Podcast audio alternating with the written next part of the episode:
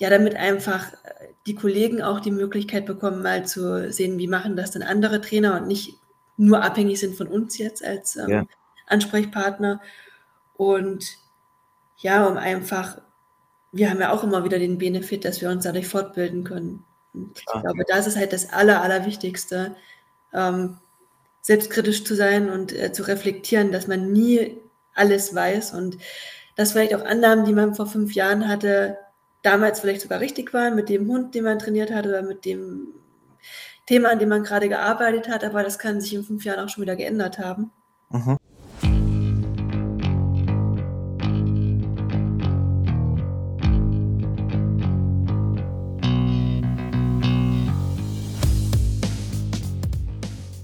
Herzlich willkommen zu einer weiteren Folge bei Kühno Talk.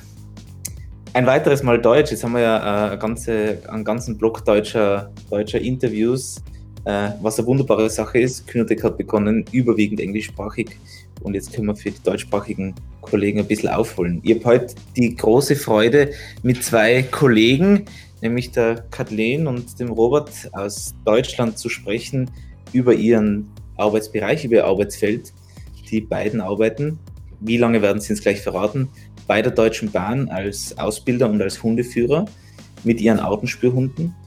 Und das ist ein irrsinnig interessantes Thema, das, das sich ähm, schon lange sozusagen auf meiner To-Do-Liste befindet. Ich habe es den beiden vorher eh schon gesagt. Die, wir versuchen schon seit Monaten das, das Interview, den Termin heute wahrzunehmen und in Wahrheit habe ich schon viel länger ähm, damit äh, verbracht, sie endlich mal anzuschreiben. Zuletzt haben wir uns ja getroffen in Salzburg beim Odorologie-Symposium. Das heißt, ähm, ihr seid ja auch da immer dabei, euch vorzubilden, zu Netzwerken, präsent zu sein. Ihr habt auch vorher vor der Aufnahme schon kurz erwähnt, das Diensthundewesen bei der Deutschen Bahn ist ein sehr modernes und umso gespannter bin jetzt mit euch ein bisschen darüber zu sprechen. Vielen Dank, dass ihr euch Zeit genommen habt. Ja, also sehr gerne. Vielen Dank für die Einladung. Ja, vielen Dank für die Einladung. Großartig. Verratet uns einmal, seit wann gibt es die Diensthunde oder Artenspielhunde bei der Deutschen Bahn? Ist das eine große Staffel oder ist es ein Teilbereich von mehreren Diensthundestaffeln bei der Deutschen Bahn? Also unsere Hundestaffel gibt es eigentlich seit Oktober 2020. Also da sind wir eingestiegen. Da war natürlich noch viel ja, Vorbereitungszeit und ähm, wenig Hunde. Und die ersten Kollegen, die dann auch mit Dienst und dazugekommen sind, die sind im April 2021 ähm, ja, zu uns gestoßen. Und seitdem haben wir eigentlich ein, ein ja, Diensthundewesen, was stetig wächst und wo auch äh, in Zukunft noch äh, neue Kollegen geplant sind. Und ja, da sind wir schon stolz drauf. Also wir zwei sind die Ausbilder für die Artenhunde. Wir sind natürlich auch erstmal eingestiegen ähm, als Hundeführer, um einfach das auch zu machen, was man da lernt. Das finde ich ist eine ganz wichtige Sache, dass man das auch selber kann und selber schon mal gemacht hat, mit allen Schwierigkeiten, die es so bringt im Einsatz. Ähm, und sind jetzt so, so die Zuständigkeiten geteilt, dass ich für die Bestandskollegen im Erhaltungsbereich zuständig bin und Kati ist ähm, quasi immer für die Neuhundeführer, die zu uns stoßen, ähm, die dann den Lehrgang gestaltet bis zur Prüfung. Mhm. Wie viele Teams habt ihr aktuell? Also wir haben jetzt neun aktive Teams, einen Kollegen, der, der schon seinen Hund hat, aber der im nächsten Jahr erst in den Lehrgang kommt mhm. und noch vier Hunde in Vorausbildung. Super. Und sind die Leute generell bei der Deutschen Bahn angestellt und machen jetzt neu oder zusätzlich die, das Spürhundeding oder kommen die wirklich als hauptberufliche Hundeführer? Ähm, das ist oder Vollzeit, muss man sagen. Vollzeit. Genau, also es ist unterschiedlich. Äh, Nummer eins ist erstmal, alle sind Vollzeit bei der Bahn angestellt, die bei uns im Team arbeiten. Okay. Wenn sie bei uns arbeiten. Ähm, und wo sie herkommen, ist sehr unterschiedlich. Also wir haben auch Kollegen, die von einem anderen Beruf der Bahn zu uns gewechselt sind. Aber die allermeisten sind eigentlich ähm, aus externen Berufen, die vorher nicht bei der Bahn gearbeitet haben und quasi für die Artenkartierung mit Hund bei uns eingestellt wurden. Spannend. Aus welchen Bereichen kommt ihr zwei? Weil so viel kann ich vielleicht verraten, ihr habt ja auch eine Zeit lang in Österreich gewohnt. Genau, wir haben äh, eigentlich ist Österreich so unsere Kinderstube gewesen für, äh, für die Hundeausbildung und ähm, ja, liegt uns immer noch sehr am, am Herzen oder sehr nahe emotional. Ähm, ja, ich habe in Österreich studiert, äh, mit Schwerpunkt Verhaltensbiologie. Ähm, arbeite immer noch an der Masterarbeit, das muss ich zugeben. Also äh, grundsätzlich Studium abgeschlossen, aber Abschlussarbeit ist dann liegen geblieben, weil wir damals dann ähm, unseren ersten gemeinsamen Hund bekommen haben, der ja eigentlich irgendwann gesagt hat, Leute, schafft euch einen zweiten Hund an, dieses Trainingspensum ist mir zu viel. und dann kam auch während der Zeit in Österreich noch der zweite Hund und ähm, ja, dann habe ich dort meine Ausbildung angefangen zur Trainerin, Robert immer mitgeschliffen und der musste dann, äh, hat dann viel als Helfer, äh, war da viel als Helfer involviert und ähm, hat dann, glaube ich, Blut geleckt in der Zeit. Ne? Genau, also ich bin erstmal eigentlich Handwerker, also ich bin eigentlich gelernter Bäcker und habe auch meinen Bäckermeister gemacht in Wien, mhm. Mhm. ähm, am Wifi. ähm, und ja, Kathi hat jetzt schon immer viel Hundearbeit gemacht und hat mich da so infiziert und das hat mir dann sehr viel Spaß gemacht.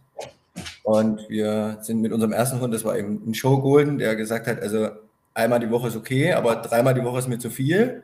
Aber es war halt so, dass Kati dann, also einer hat dann Main Trailing gemacht und der andere wollte Dummy-Arbeit machen und man hat sich das dann so aufgeteilt. Also der Hund hat sich wir hatten einen Hund und die Arbeiten wurden aufgeteilt. Also ich habe dann Mentrailing gemacht und Kati hat Dummy-Arbeit gemacht. Okay. Und gesagt, Leute, das ist mir zu viel. Ja. ähm, und dann war ziemlich schnell klar, dass der zweite Hund einziehen muss. Ähm, genau. Das war dann Arbeitslobby und dann, ja, die Reise weiter. Und das ist sozusagen eigentlich quasi passiert. Das heißt, eigentlich ist es euch ja passiert, dass ihr heute mit hauptberuflich mit Hunden arbeitet. Oder war das dann ab einem bestimmten Punkt wirklich das Ziel, na, wir versuchen uns jetzt dorthin zu arbeiten, weil ihr habt, also ihr hattet ja eigentlich andere Berufe erlernt, könnte man sagen.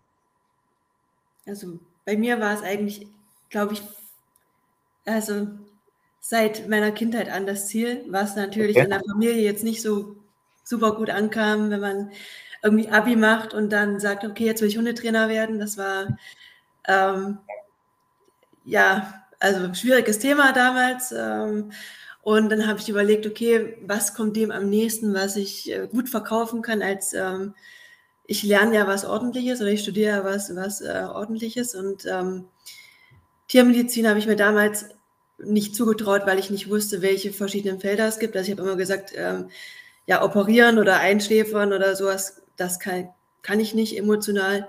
Und ähm, Bio hat mir immer nahegelegen, auch in der Schule habe ich immer sehr gerne gemacht und da habe ich dann halt angefangen, auch in Salzburg eigentlich Genetik zu studieren, also mit Schwerpunkt Genetik. Ha. Da waren die Eltern beruhigt.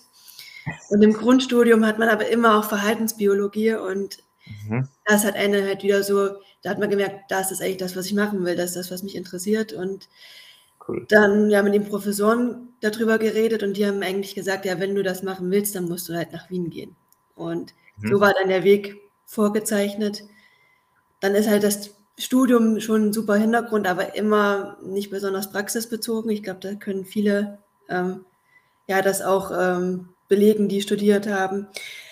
Und dann kam halt die Trainerausbildung und auch der erste Hund, weil man irgendwie, das hat immer gefehlt, so was Praktisches zu machen. Okay.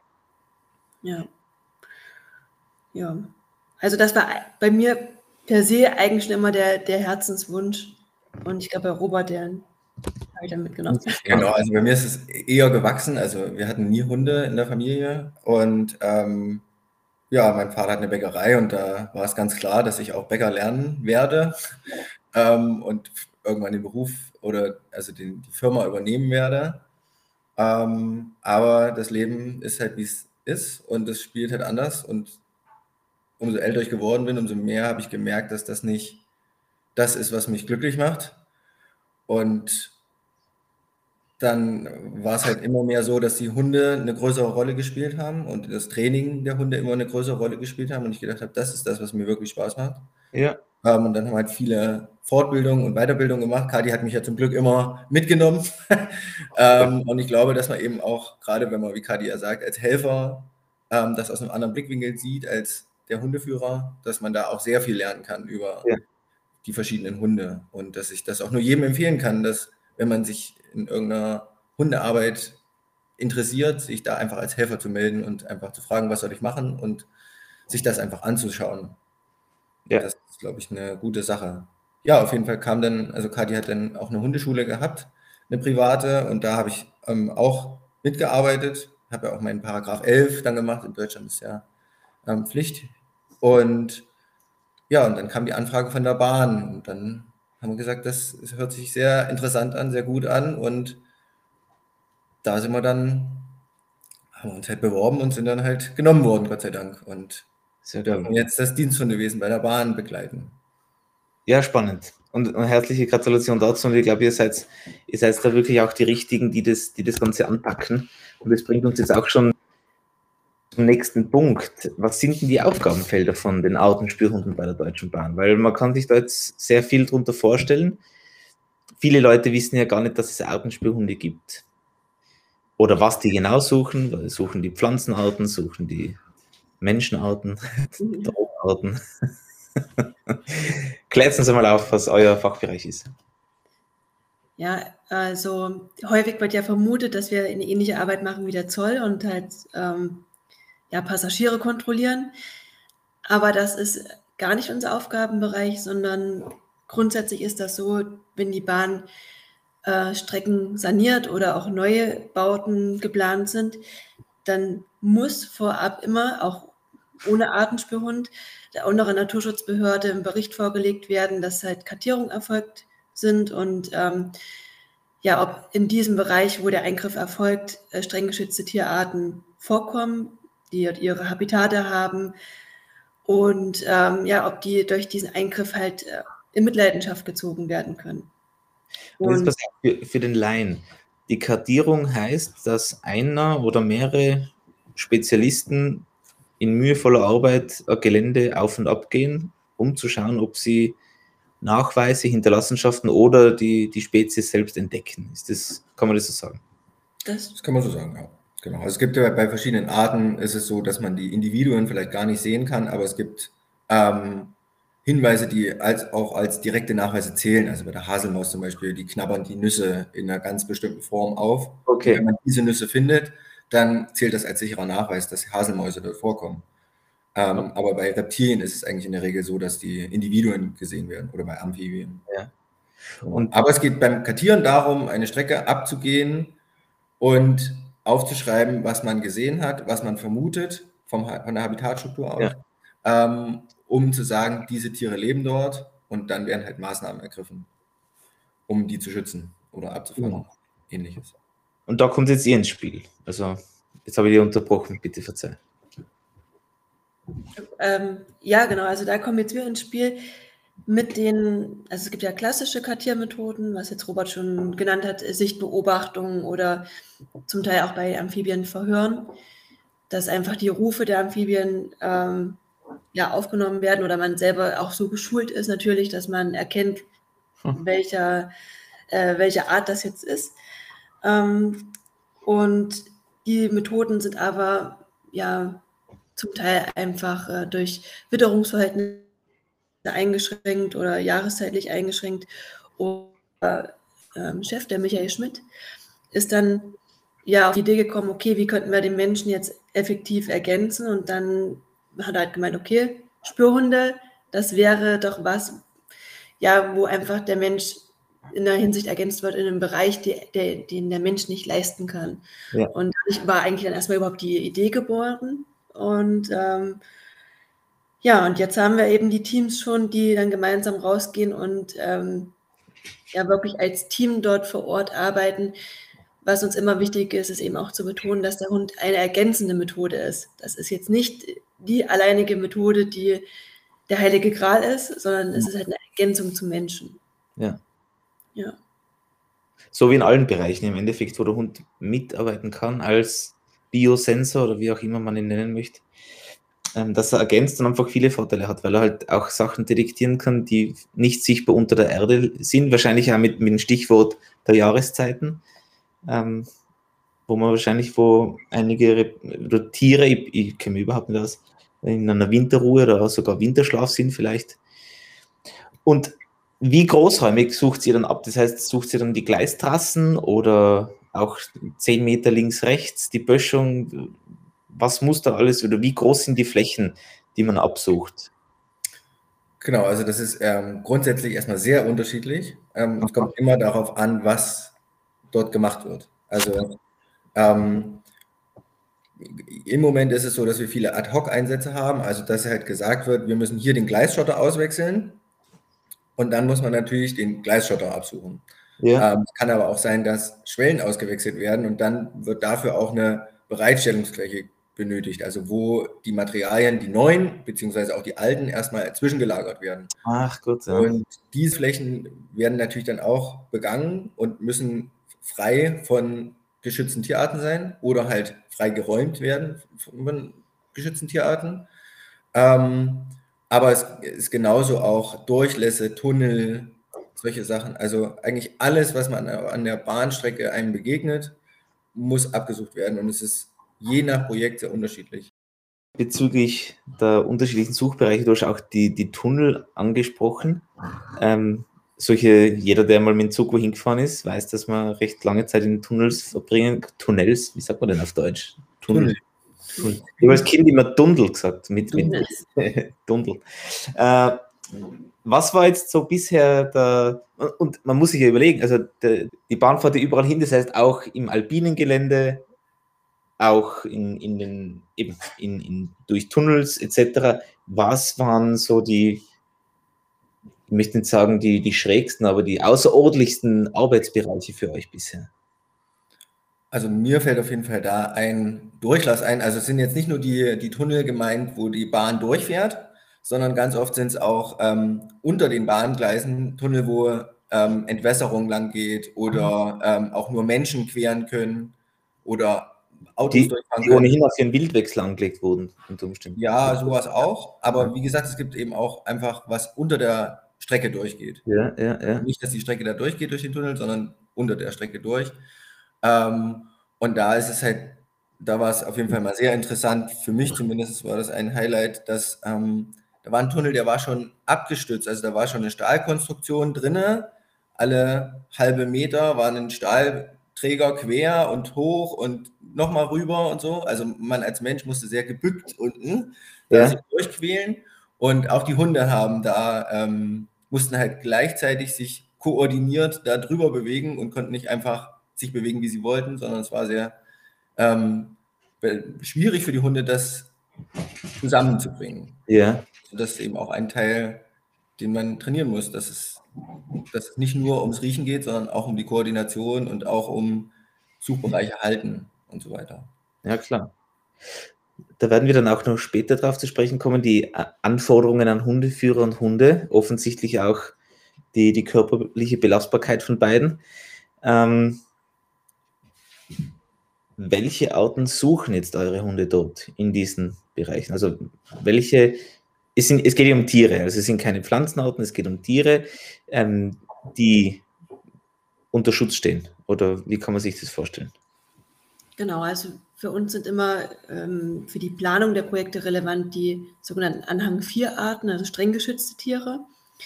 Und da ist natürlich ähm, die Liste sehr, sehr umfassend. Und man muss natürlich sich dann auf ja, bestimmte Arten beschränken, weil man braucht immer auch Probenmaterial, mit dem man trainieren kann. Man braucht die Möglichkeiten im fortgeschrittenen Trainingsstadium auch ähm, Flächen zu haben, wo die Tiere vorkommen und man kann trainieren. Und im Moment ist das äh, so, dass wir vor allem Reptilien suchen, also Zauneidechsen. Das ist ein ganz populäres Tier, was, glaube ich, jeder, der bei der Bahn arbeitet, hatte schon mal irgendwie Kontakt mit der Zauneidechse. Okay. Ähm, die liebt die Bahntrassen wirklich als Verbreitungsgebiet. Aber also auch Mauereidechsen, Schlingnattern im Bereich Reptilien. Ähm, die gesamte Gruppe der Fledermäuse, was nochmal vom, von der Suchstrategie her natürlich ganz andere Anforderungen hat als ähm, die Reptilien. Ähm, ja, dann suchen wir im Moment als einziges Amphib die Gelbbauchunke. Okay. So ein kleines Tierchen sieht von oben ganz unscheinbar aus, hat aber am Ich hätte Bauch. jetzt gedacht, hättest du mich gefragt, Flo, was ist die Unke? Hätte ich gesagt, die Unke ist ein Vogel. In, aber was ist es? Ist es ein Frosch oder was, Froschartiges? Ja, ja, genau, also ein Amphib, so mit feucht, feuchter Haut und allem drum und dran. Und am Bauch sieht die aus wie, ähm, wie Feuersalamander, also von der Zeichnung her. Okay. Ähm, Fun Fact, hat herzförmige Pupillen, also ein sehr liebenswertes Tierchen. Ah, Genau, ist aber auch nur 5 cm groß, ein adultes Tier, also sind okay. relativ klein und lieben temporäre Gewässer, die so Ja. 30 bis 40 Tage Wasser haben. Ja. Äh, die Leichen sehr lang und die ähm, brauchen halt die temporären Gewässer, weil andere Fische oder so würden die, Le- den Laich komplett auffressen. Und deswegen brauchen die Gewässer, die quasi zwischendurch immer mal austrocknen, Ja, damit nichts anderes da drin erleben kann. was anderes dort ist. Ich verstehe. Genau. Genau, ich noch irgendjemanden vergessen? Die Haselmäuse Ja, vergessen. unsere, unsere neuen Kollegen, also wir haben jetzt ja Kollegen in Baden-Württemberg dazu Ja. bekommen in diesem Jahr, die haben ähm, jetzt auch noch die Hasemaus, genau, im Repertoire. Und jetzt für mich ein Bereich, wo ich mich ein bisschen besser wieder auskenne. Ähm, lernen einzelne Hunde einzelne Arten und schaut ihr, dass ihr so alles abdeckt oder lernen die Hunde allesamt alles? Ja, also am Anfang des Projektes ähm, gibt es ja immer noch ähm, Einflussfaktoren auf das Projekt, die nicht nur aus Hundesicht äh, Hm? sozusagen betrachtet werden können. Und natürlich, denke ich, sind wir uns hier in der Runde einig, dass es ähm, besser ist, ganz gezielt einzelne Tierarten auszuwählen. Am Anfang des Projektes mussten wir ähm, ja, einen Kompromiss eingehen und da haben die, die Hunde relativ viele Tierarten gelernt. Also zum Ja. Teil wie Robert seine Hündin fünf verschiedene Tierarten, ähm, wo, glaube ich, jedem Trainer und auch Hundeführer bewusst ist, dass es auch ein enorm hoher Aufwand ist, den Hund da einsatzbereit zu halten für die kompletten, diese komplette Palette. Aha. Ähm, mittlerweile sind wir etwas etablierter und die neuen Kollegen haben jetzt äh, so eine Kombi aus zwei ähm, Tierartenbereichen, also zum Beispiel der Hasemaus und Reptilien, die dann so ein bisschen gröber gefasst sind, also Zaunerdechse, Mauerdechse und Schlingnatter oder Hasemaus und Fledermausarten. Ja. Ähm, das macht es schon wesentlich ähm, ja, leichter auch strukturiert das Ganze zu trainieren, weil man halt nicht so viele Baustellen hat. Genau. Und, man, und kann man davon auf, ausgehen, je nach Auftragslage, dass man jetzt in dem Bereich eben eher nach der Unke sucht und nicht nach der Haselmaus oder eher nach der Schlingnatter sucht und nicht nach der Zahneidechse? Oder ist doch überall alles gefragt? Also die Habitatstrukturen, die halt vorhanden sind, die geben einem ja schon mal ja, Hinweise darauf, was überhaupt möglich ist. Also wenn nirgendwo Gewässer angrenzend sind, dann ähm, und dass auch in einem gewissen Radius ja eben keine Gewässer vorhanden sind, dann kann man die Amphibien erstmal ausschließen. Ja. So Kartierungen werden ja auch immer vorbereitet, das heißt, man schaut sich auch an, welche Naturschutzgebiete sind angrenzend oder ähm, gab es da schon mal Nachweise für die Arten. Und ja, und dann werden auch bestimmte äh, Zielarten direkt vom Projekt angefragt, also dass dann ganz spezifisch für eine Art die Anfrage kommt. Weißkopfseeadler. Können wir ausschließen in Deutschland. Ja, das letzte, im, im letzten Gespräch habe ich den Leo da gehabt. Also wirklich da, da haben wir uns drüben getroffen. Ein paar Häuser weiter. Und der kommt ja auch ein bisschen aus dem Bereich oder macht sehr viel in dem Bereich und hat gesagt, dass auf der anderen Flussseite, das heißt, also ich, ich sitze da direkt an der Donau sozusagen. Auf der anderen Seite gibt es noch die Waldkatze. Ja. Ähm, aber die ist dann auch nicht so interessant für euch, oder?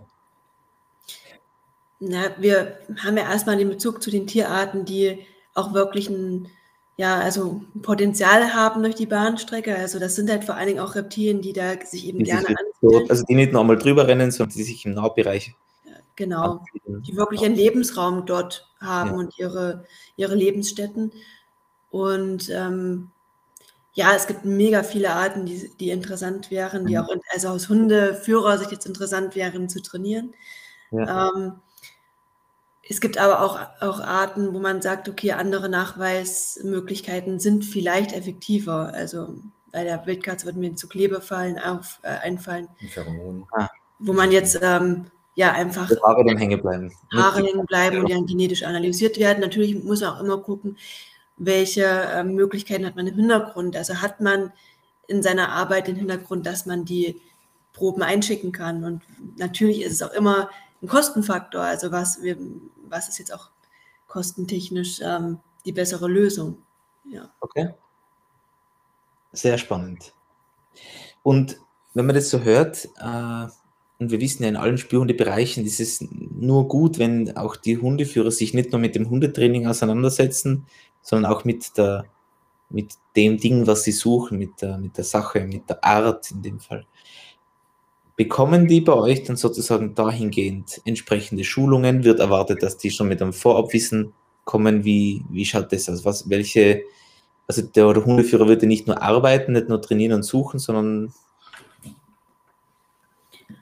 Genau, also bei uns, ähm, wir haben viele Kollegen, die bereits Kartiererfahrung mitbringen. Das ist auch ein Auswahlkriterium. Okay. Ist sogar zum Teil höher gestellt, als äh, dass sie Erfahrung in der Hundearbeit haben. Wo man Aha. auch dazu sagen muss, ist, äh, wir haben auch Kollegen, die bisher keinen Hund geführt haben und trotzdem einen ganz tollen Job machen mit ihrem Hund. Also es ist, glaube ich, einfach eine, eine Frage der Persönlichkeit und des, ähm, ja, welche Motivation auch dahinter steht. Ja. Trotzdem ist es so, dass alle Kollegen im ersten Lehrgangsjahr sozusagen einen doppelten Lehrgang haben. Wir haben immer eine Woche Hundewesen, eine Woche Kartierwesen Ausbildung. Mhm. Und die, ja, die Ausbildung erstreckt sich eben über ein Jahr. Und ähm, natürlich kommen da auch noch bahnspezifische Geschichten dazu. Also wir müssen zum Beispiel einen selbstsicherer Kurs machen, damit wir überhaupt im Gleisbereich arbeiten dürfen, weil natürlich diese Gefahren, die da aus dem Bahn ähm, lauern, die muss man kennen und ähm, ja. ja, also auch dementsprechend verhalten. Und ähm, ja, und wir haben auch das große Glück, dass unser Arbeitgeber uns auch fortlaufend ähm, ja, Fortbildung finanziert. Auch nach dem ersten Ausbildungsjahr äh, haben wir ein gutes Budget, um dann selbstständig uns auch äh, Sachen aussuchen zu dürfen, die okay. wir uns fortbilden wollen. So haben wir uns ja auch im Mai bei uns in Wien getroffen, beim Cameron Ford und Natalie Morris. Was ja auch ein sehr, sehr, sehr cooles Ding ist. Ich bin übrigens mit Cameron in Kontakt. Ähm, es ist schwierig. Ja. Er, ist, er ist wieder Jens. Also man, zwischendurch schafft man es, dass man sich gerade online erwischt, dann kriegt man sofort eine Antwort und dann ist halt wieder ein paar Tage lang Funkstille, ähm, bis man was weiterbringt. Aber der ist ja gerade umgezogen nach äh, Nordkalifornien. Ja, nicht mehr in Las Vegas. Nicht mehr in Las Vegas, ne? Der ist jetzt, ähm, macht gemeinsame Sache mit dem Michael Ellis, ja, der Dings an der Schule. Und ja, da, wir sind aber laufend unter Anführungsstrichen in Kontakt. Aber es gibt ein paar Kommunikationslücken dazwischen immer. Und das war eh was, ähm, auf das ich hinaus wollte, nämlich ähm, auch die, die Sicherheitsaspekte, was der, was der Hundeführer alles erlernen muss. Wie schaut denn das Equipment aus von einem Spürhundeführer bei der Bahn? Heißt Auftreten tatsächlich ähm, Sicherheitsbekleidung, Sicherheitsschuhe, Warnweste, Helm, bei Arbeiten an oder neben den Gleisen. Wie ist es? Genau, also ähm, alles, jeder, der bei der Bahn in den Gefahrenbereich kommt, also ich sag mal, alles, was unter drei Meter Richtung Gleis ist, okay. ähm, muss er PSA, also persönliche Schutzausrüstung tragen, die vom Arbeitgeber gestellt wird. Ähm, auch sehr umfassend, also Jacke, Weste, je nach Witterung kannst du dir das anziehen, was du möchtest. Aber natürlich gibt es da Normen, die das haben muss, also mit Reflektorstreifen, Warn, Orange. Ähm, wenn man vielleicht mal sieht, die Sicherungsposten, also Leute, die in Anführungszeichen schauen, ob ein Zug kommt, die sind yeah. immer gelb. Aha. Und alle anderen sind orange. Also alle, die arbeiten, sind orange und alle, die sichern, sind gelb. Okay. Genau, und da gibt es eben Vorschriften, die da zu erfüllen sind. Ähm, Schuhe müssen dementsprechend sein, dass sie durchtrittssicher sind für irgendwelche Nägel oder sowas, was halt immer am Bahngleis vorkommen kann. Ähm, genau, und eine Warnweste. Genau. Helm ist nicht vorgeschrieben. Ähm, was zum Beispiel vorgeschrieben ist, du darfst keine Kapuze aufhaben, weil du sonst nicht mehr hörst, wo der Zug kommt, ah. weil du dann eingeschränkt bist. Ja, also es gibt da schon sehr viele Regularien und das ist auch gut und richtig so, weil es halt nicht trivial ist, am Gleis zu arbeiten. Also der ja. Zug, die meisten Züge haben über einen Kilometer Bremsweg, also die halten nicht an. Ja. Können gar nicht anhalten. Ja. Das heißt, ihr seid ständig ein, in Kontakt natürlich mit denen, die die Strecken sichern. Und ihr seid nicht allein unterwegs. Das ist, glaube ich, auch ein wichtiger Punkt. Das heißt, das ist jetzt nicht der Job, wo der Hundeführer allein verträumt mit dem Hund durch den Wald schlendert und zwischendurch eine Anzeige registriert, sondern da ist man als Team vor Ort. Oder nicht? Also wir versuchen eigentlich immer im Team vor Ort zu sein. Wir haben ja, wie gesagt, diesen selbstsicherer Kurs. Das heißt, wir dürfen bis zu drei Personen äh, sichern am Gleis. Ähm, und natürlich gibt es auch wieder Einschränkungen, wann das möglich ist und wann nicht. Ähm, ja. Es ist aber schon ganz cool, wenn man mit Kollegen einfach draußen ist, die diesen Kurs auch haben. Dann kann immer der Kollege sichern, der Hundeführer, also der, wir haben ja keine Hundeführer direkt bei der Bahn, sondern eigentlich sind alles Fachreferenten für Artenkartierung. Das ist auch nochmal wichtig zu sagen. Also der Fokus liegt wirklich auf der Kartierung. Ja. Ähm, der Punkt ist halt, dann kann derjenige, der mit dem Hund arbeitet, gesichert werden durch den Kollegen und man kann ja auch den Hund tauschen, weil wir bewegen uns halt in den allermeisten Fällen eher im Bereich von Feinsuchen und ja, nach einer gewissen Zeit, auch nach, je nach Witterung, ist einfach dann die Luft auch raus bei den Hunden und die brauchen ja. dann eine Pause. Und ähm, ja, wenn man mehrere Kollegen und damit auch mehrere Hunde zur Verfügung hat, kann man da das immer gut durchwechseln. Ähm. Genau, also vielleicht auch nochmal zur Erklärung, man sucht jetzt nicht immer den Schotter ab, während da Züge fahren. Hm. Also das ist nicht der Fall. Wenn dort Züge fahren, dann kann man den Schotter nicht absuchen. Ja. Ist außerhalb des Gleises und sucht eine Böschung ab. Ähm, und auch da muss jemand da sein, der sagt, da kommt ein Zug oder sollte jemand da sein, ähm, der sagt, da ist ein Zug, pass auf. Aber man bewegt sich nicht im Gleis, wenn Züge dort fahren. Das ist dann, da werden dann die Gleise gesperrt, was in natürlich vielen größeren Metropolen und so ein Riesenproblem ist, da Gleise zu sperren, weil es halt sehr kurz taktisch da läuft. Aber auf der freien Strecke ist es in der Regel so, dass man mit, einer, mit dem Fahrdienstleiter, also jemand, der quasi in einem Büro sitzt, wo er auf den Computer schaut und alle Züge sieht, die in seinem Bereich fahren, äh, mit dem kann man Kontakt aufnehmen und kann die Gleise sperren lassen, im Sinne von, da fährt kein Zug, bis ich dich wieder anrufe. Ja. Und man hat dann immer einen direkten Kontakt zu diesem Fahrdienstleiter, der dann sagt, in zwei Minuten kommt ein Zug bei dir und dann kann man das Gleis räumen. Super. Ähm, genau. Und ich meine, da kommen jetzt viele Sachen, äh, viele, viele Ideen und Fragen, ähm, aber ich versuche es ein bisschen zu kanalisieren. Die Hunde arbeiten dann bei euch generell angeleint? Ja. ja. Aufgrund der Sicherheit? Genau. Und müssen sie auch äh, Reflektorstreifen und äh, Warnfarben haben? Da gibt es bis jetzt noch keine Richtlinie bei der Bahn, aber wir haben das einfach unserem ähm, ja, Arbeitsequipment angepasst. Also wir haben schon dementsprechend das Geschirr mit ja. Reflektoren und ja, auch gelb-orange. Genau. genau. Wie lange lasst ihr die Hunde am Stück suchen? Das ist die Frage, die immer kommt, also die ähm, ja in allen Bereichen äh, ja immer wieder gefragt wird. Und dann müssen wir immer sagen, das kommt darauf an. Und mit dieser Antwort ist nie jemand zufrieden, aber es ist halt wirklich so.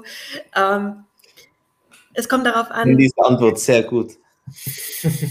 ja, das denke ich mir, weil jeder, der aktiv im Hund arbeitet, das nur so beantworten kann. Ja. Ähm, ich glaube, also natürlich die krassesten Einflussfaktoren sind ähm, Temperatur und vor allem UV-Strahlung. Im Gleisbereich bist du meistens direkt der Sonne ausgesetzt und hast dann nicht unbedingt ähm, Schattenbereich. Klar, ich ja. finde, das ist für mich auch so ein Aha-Erlebnis gewesen, dass es gar nicht unbedingt die Temperatur ist, sondern häufig die UV-Strahlung, ja. die den Hunden echt ähm, ja, Energie zieht. Es kommt natürlich auch darauf an, wie fit ist der Hund, wie, wie, ähm, wie lange ist er schon in der Arbeit, wie ist die körperliche Konstitution, ähm, vielleicht auch die Tagesform. Ich würde grob sagen, wenn man jetzt wirklich im Bereich der, der Feinsuche so ähm, Bereich Schotterkante und so weiter ist. Und ja, die Hunde natürlich, wie du schon gesagt hast, auch immer eingeschränkt suchen können, also nur an der Leine und sich jetzt nicht frei ihren Weg suchen, wie sie das jetzt arbeiten wollen, was ja auch bei manchen Hunden ja viel Energie zieht, weil die so selbstständig lieber arbeiten würden. Ja. Ähm, 20 Minuten. Okay. Und dann gibt es eine Pause. Genau, ich wollte noch einen anderen Aspekt reinbringen. Also erstmal natürlich ist Temperatur und UV-Strahlung der größeren Impacts, aber ich finde auch, dass das Individuum Hund auch sehr unterschiedlich ist. Ähm, und dass man Hunde dabei hat, die halt sehr hoch erregt suchen und sehr intensiv. Und wenn ich, sage ich mal, ein Sprinter bin, dann bin ich auch schneller kaputt, als wenn ich ein Marathonläufer bin. Ja. Und es gibt halt einfach Hunde, die so, wir würden in Deutschland sagen, die Ruhe weg haben, ja, und da einfach ganz chillig ihr Suchmuster ablaufen und die ähm, können meistens länger und ausdauernder suchen als Hunde, die sagen, ja, ich will es unbedingt finden, ich will es unbedingt finden, ich muss es finden, ich muss es finden. Natürlich kann man im Training da viel verbessern und in die eine oder andere Richtung gehen, aber das Individuum wirst du nie ganz ändern können. Okay. okay.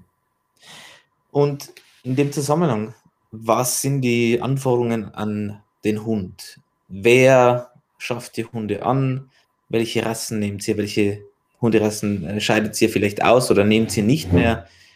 Man sieht ja auch, wenn man auf die Website von der Deutschen Bahn geht, gibt es äh, ich habe jetzt eine Seite gefunden auf die Schnelle sozusagen, wo auch ein paar Hunde von euch vorgestellt werden. Ich weiß nicht, wie aktuell es ist.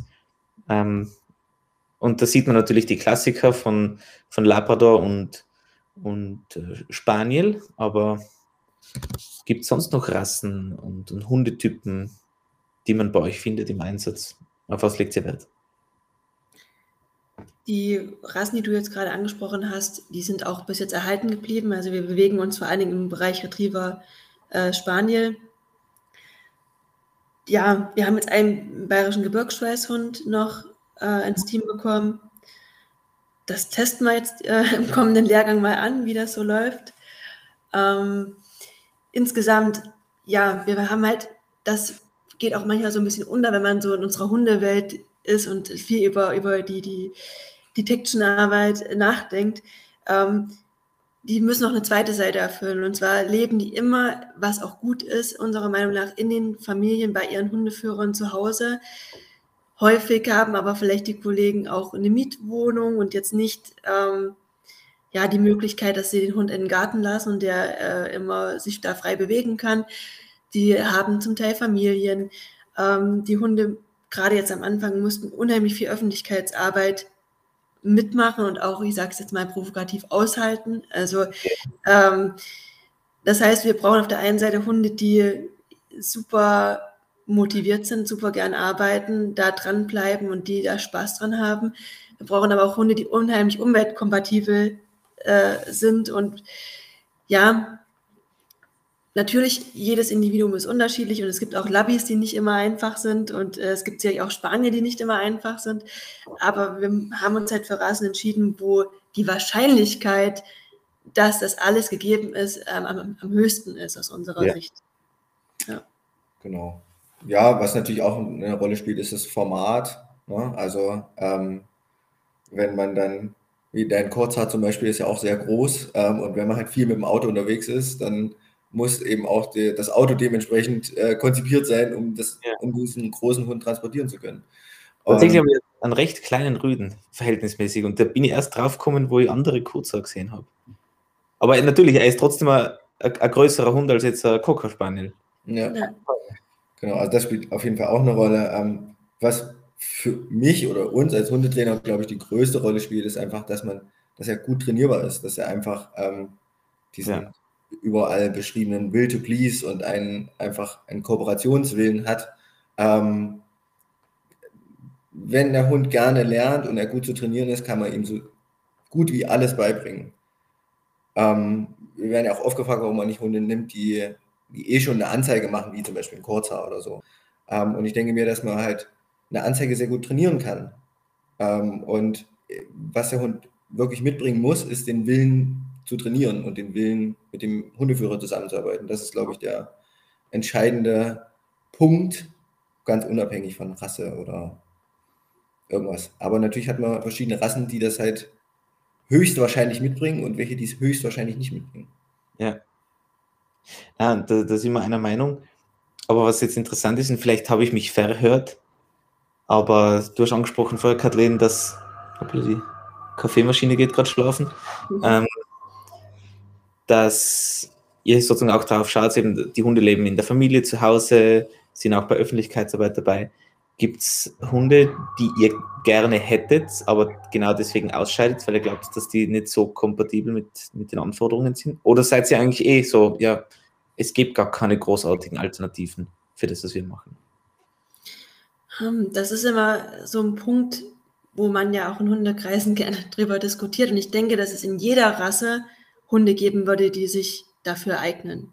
Ja. Gut, es gibt vielleicht manche einzelne Rassen, die man ausschließen könnte, aber ähm, grundsätzlich bin ich mit dem Spektrum, was wir haben, komplett äh, zufrieden und denke auch, da, dadurch, dass wir keinen dualen Einsatz zum Beispiel haben oder ähm, wirklich in diesem Bereich sind, können wir damit glücklich sein. Also ich würde jetzt nichts anders machen.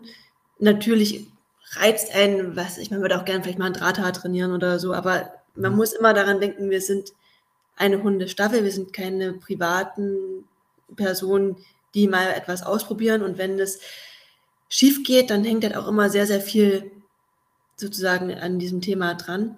Und was natürlich auch noch ein Punkt ist, wir haben ja zum Teil auch Kollegen, die eben, wie gesagt, vorab noch nie einen Hund geführt haben. Und ähm, da muss man eben auch aufpassen, dass es halt matcht dann zwischen den, Klar. den Partnern. Und, und ja. eben, wer, wer selektiert die Hunde für diese Leute? Weil es ist jetzt nicht so, dass die zwangshalber mit einem Hund mitkommen, also einen Hund mitbringen, sondern ihr sucht Hunde aus. Ja, wir, wir haben bis jetzt, ich denke gerade nochmal nach, aber eigentlich ja fast in jedem Fall die Hunde ausgesucht für die Kollegen. Ja. ja. Genau, und haben auch die Zuordnung gemacht. Also es ist oft so, dass wir die Hunde aussuchen, ohne dass wir die Kollegen schon kennen, sondern wir suchen Hunde aus, die wir denken, dass sie passen. Ja. Und wenn die Kollegen dann eingestellt werden, dann ähm, machen wir auch die Zuordnung und sagen, okay, dieser Hund würde eher zu dir passen und dieser Hund würde eher zu dem passen. Ja. Genau. Und abseits der, der Fähigkeiten, äh, Robert, die der Hund mitbringen sollte, die natürlich gerade auch bei wiederum bei einem, einem, jährigen Hund plus minus ein, zwei Monate schon recht gut erkennbar sind, was hat er für Veranlagungen, wie gibt er sich, was hat er für Wesen, wie sind die Motivationslagen etc. Äh, wie wichtig ist, die, ist der Gesundheitscheck? Weil jetzt könnte man natürlich sagen, okay, euer Hund ist jetzt nicht der größten körperlichen Belastung ausgesetzt. Kann man da Abstriche machen? Ist das, wie schaut das aus? Ähm, also jetzt, bis jetzt, also die werden natürlich gesundheitsüberprüft und das ist auch sehr wichtig. Ähm, aber es ist jetzt nicht so, dass man einen Hund mit einer B-Hüfte nicht nehmen kann, weil also wir haben halt jetzt nicht die körperliche Belastung, die zum Beispiel beim Schutzdienst ähm, oder ähnlichen ähm, Sportarten oder Sparten ähm, auf die Hunde zukommt. Ja. Und deswegen ist es, ist es wichtig, das zu wissen. Und ab einem gewissen Punkt muss man sicherlich auch sagen, das geht nicht mehr, das kann man dem Hund nicht antun. Äh, Klar. Ja. Aber finde ich cool, weil, und ich habe da mit jemandem darüber gesprochen, den ihr auch kennengelernt habt, nämlich mit dem Christian vom dänischen Zoll. Das haben wir einfach in der, gerade in der Spürhundearbeit mit dem Monohund, das haben da einige echt gute Hunde durch die Lappen gehen, nur weil sie halt eine B-Hüfte hätten.